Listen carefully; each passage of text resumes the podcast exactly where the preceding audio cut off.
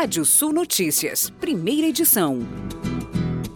Abelhas são achadas vivas após 50 dias soterradas por cinzas do vulcão.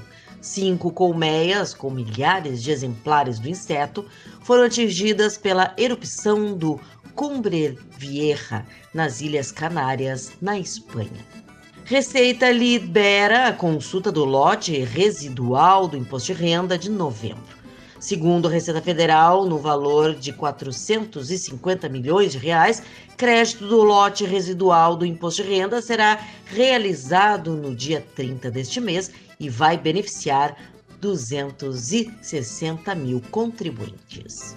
E o Bank of America manteve a recomendação de compra da ação da JBS e neutra para a BRF, devido aos resultados operacionais das empresas e após reunião com representantes da Associação Brasileira de Proteína Animal para discutir tendências de mercado de frango e porco para o ano que vem que apontou um cenário positivo, com margens provavelmente mais altas em 2022, após um ano de alta inflação de custos. E o governo lança guia com ações para a retomada econômica do turismo. Documento indica 20 ações para a recuperação do setor, como estímulo ao turismo doméstico e de curta duração para lugares próximos aos grandes centros urbanos.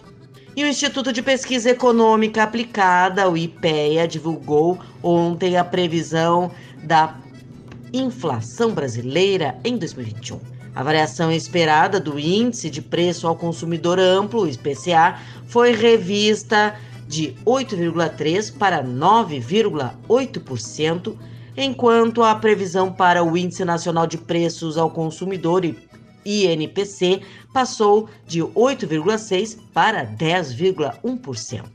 O aumento das projeções do IPCA veio de uma revisão mais intensa dos bens livres e dos preços administrados, com previsões que passaram de 7,9% e 12,9% para 10,3% e 15,6%, respectivamente.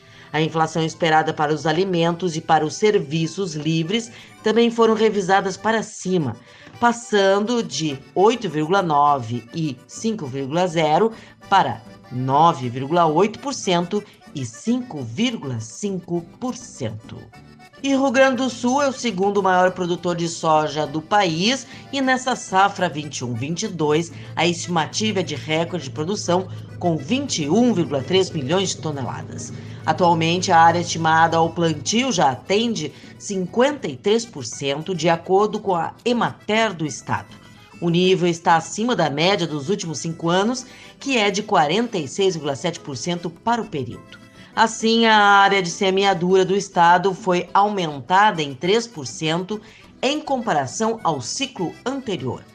Mas nem tudo são maravilhas. De acordo com o diretor da ProSoja RS e futuro presidente do Sindicato Rural de Passo Fundo, Carlos Alberto Fauci, os preços em relação aos máquinas e equipamentos em adubos, eh, insumos e inseticidas e fungicidas tiveram alta de mais de 100% em relação à safra de soja passada na região.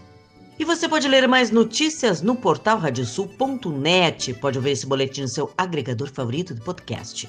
Eu, Kátia Desessar, volto amanhã às oito e meia da manhã no Rádio Sul Notícias primeira edição. Previsão do tempo. Olá, ouvintes da Radiosul.net. Tem alerta de temporais localizados em todo o Rio Grande do Sul entre essa quinta e a sexta-feira. Nebulosidade atuando na fronteira com o Uruguai e na fronteira oeste, com pancadas de chuva já no final da manhã, que podem ser fortes. Sol ainda no leste e na serra, com nebulosidade na parte da tarde. Previsão de pancadas de chuva que podem ser fortes nas demais regiões entre o fim do dia e amanhã da sexta-feira. Satélite mostra risco de vendavais pela costa gaúcha desde o sul, em toda a faixa leste e região metropolitana.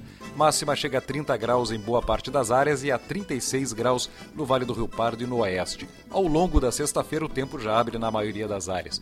Temperaturas na sexta-feira entre 22 e 28 em Pelotas, entre 21 e 33 graus em Uruguaiana, 26 e 33 em Santa Cruz do Sul, Bento Gonçalves entre 22 e 26, Santa Rosa faz entre 21 e 32 e temperaturas entre 20 e 31 graus em Porto Alegre.